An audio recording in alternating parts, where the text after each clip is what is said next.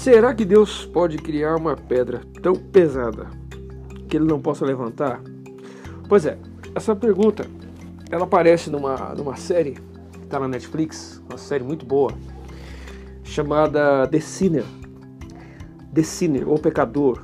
Essa série foi lançada em 2017, em agosto de 2017. Tem três temporadas.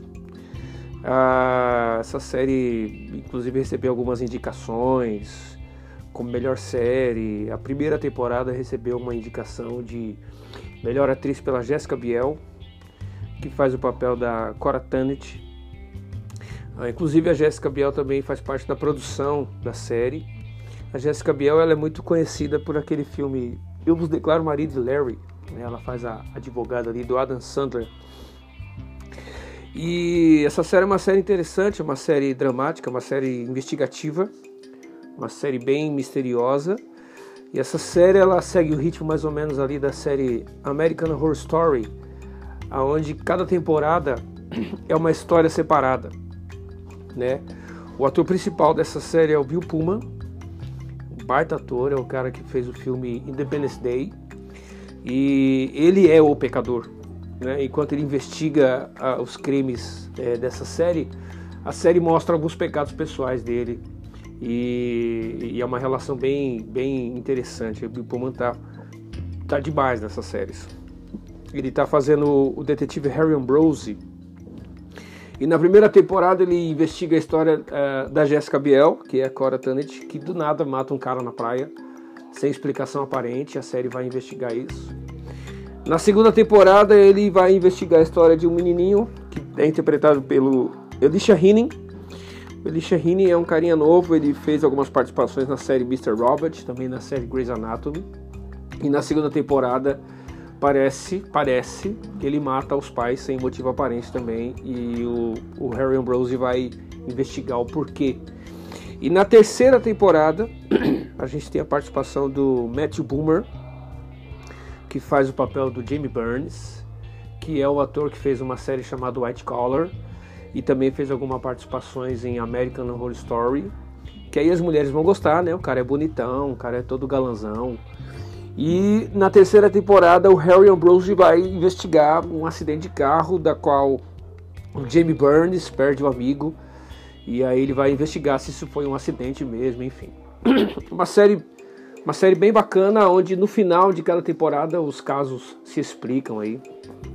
Vale muito a pena assistir. Esse, essa série surgiu de um livro né, de uma escritora alemã chamada Petra Ramsfar, que escreveu os livros com o mesmo título, The Sinner. Vale muito a pena, se puder, assista The Sinner. E aí na terceira temporada, um dos personagens, né, ele está tendo uma aula ali de, de tipo de catequese com seu professor católico, e aí ele lança a pergunta que eu fiz no começo: será que Deus pode criar uma pedra tão pesada que ele não possa levantar. Isso aí é costume já de alguns filmes e séries americanos, onde eles lançam essas perguntas assim e, e, e, geralmente não tem nenhuma resposta, né? Os cristãos dos filmes e das séries não dão nenhuma, nenhuma resposta, ah, porque também não é, não é, é, do interesse dos filmes e séries mostrar a, intele a intelectualidade cristã, né? Eles simplesmente lançam essas perguntas assim é, do comboio de perguntas do ateísmo. E aí os cristãos dos filmes e das séries ficam sem respostas e aí parece que os ateus são inteligentes. Então é como se fosse uma pergunta que foi descoberta agora, mas essas perguntas todas elas já foram feitas há muito tempo atrás e todas elas têm respostas. Estupefareis, todas as questões ateístas que já foram levantadas, todas elas têm respostas, né? Mas os filmes e séries americanos a maioria deles não está interessada em mostrar a intelectualidade cristã, né? Você vê um pouco disso também naquela série é, The Big Bang Theory, né? Onde a mãe do Sheldon é uma cristã fundamentalista e ela nunca argumenta nada, ela só tem uma fé cega e o Sheldon é o demônio, enfim. Uh, isso aí, você vê isso em muitas séries e filmes americanos. Mas finalmente, essa pergunta, né? Deus pode criar uma pedra tão pesada que ele não possa levantar? Uh, qual o problema? O problema está em Deus? Não, o problema não está em Deus. O problema não está em Deus. O problema, ele na verdade está é, nessa pergunta. Essa pergunta não tem lógica. essa pergunta ela é uma inconsistência lógica, ela não, é, não tem fundamento essa pergunta, né? Porque o que, que acontece? Ela pressupõe um, um ser todo poderoso, né, é, ilimitado em seu poder, e aí ela pergunta ou ela afirma que, que esse ser pode criar um elemento, mas não pode manipular esse elemento. Isso não tem, não tem lógica nenhuma.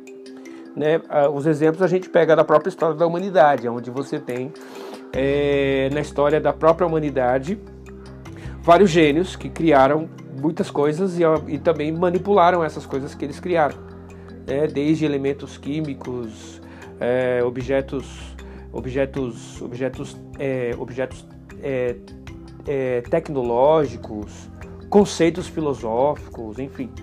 Ah, e aí não tem lógica você pressupor que alguém pode criar alguma coisa e não pode manipular essa, essa mesma coisa. Né? Só para você entender um pouco mais, é como se eu dissesse assim: ah, será que o Chopin pode criar uma música que ele não possa tocar? Será que o Steve Jobs pode criar um iPhone que ele não possa desbloquear? Será que um pastor pode criar um sermão que ele não pode pregar? Então, não tem lógica. Né? Isso, isso, isso é um absurdo. Né? Isso é uma, é uma incongruência lógica. E eu não tô, eu não estou sozinho nessa, né? O próprio C.S. Lewis já escreveu uma vez que o absurdo ele continua sendo o absurdo mesmo se aplicado a Deus, né? Então, é, é, como essa pergunta não tem lógica, não adianta, a gente não vai conseguir encaixar um Deus que é maior do que nós dentro da nossa lógica que é menor do que Ele. Isso é impossível. É como se eu tivesse ou quisesse usar os números para provar que a matemática não existe. É como se eu quisesse usar palavras ou frases para provar que a gramática não existe, tá? Mas vamos, vamos aí fazer um esforço, uma esmola intelectual. Vamos imaginar que Deus criasse uma pedra tão pesada que ele não pudesse levantar. Ok, essa pedra iria cair eternamente, mas ela ia, iria cair aonde? Ou melhor dizendo, em que? Já que Deus ele é um ser que não está preso ao tempo ao espaço, e não existe nenhum, nenhum espaço físico, nenhum centímetro, nenhum milímetro físico onde Deus não esteja. Então, se essa pedra caísse eternamente, ela cairia no próprio Deus. Ou se essa pedra ficar sustentada eternamente e Deus não pudesse levantar, ela iria estar sustentada aonde ou em quem? Né? Mais uma vez provando que essa pergunta não tem lógica. Ah, outra coisa também, outra, vamos um pouco além. Ah, tudo que Deus cria tem um propósito. Né? Ah, nos livros de apologética que já li, eu já vi alguns argumentos falando sobre as constantes antrópicas. O que, que são constantes antrópicas? Constantes antrópicas são, são leis físicas que existem no nosso universo, no nosso sistema solar, que torna possível a existência do próprio universo e torna possível a existência de vida na Terra. Que se não fosse essas constantes antrópicas, o, o universo já teria desabado sobre si mesmo, já teria entrado em colapso e não seria possível a vida na Terra. E são várias dessas constantes, mas algumas delas são, por exemplo, a posição da Terra, a posição do Sol, é, é, é, tsunamis, terremotos, tudo isso são constantes antrópicas que são necessárias para a existência do nosso universo e para a existência da vida na Terra. Me responda você, qual é a, o propósito, qual é a utilidade prática de uma pedra tão pesada que próprio Deus não possa levantar? não existe mesmo. Né? Então, uh, a questão não é que Deus não pode criar essa pedra, a questão é que Deus não precisa, porque uma pedra como essa não serviria para basicamente nada. E para terminar, uma resposta até um pouco bem-humorada, né? Se Deus criasse uma pedra tão pesada que ele mesmo não pudesse levantar, os primeiros a serem esmagados seríamos nós.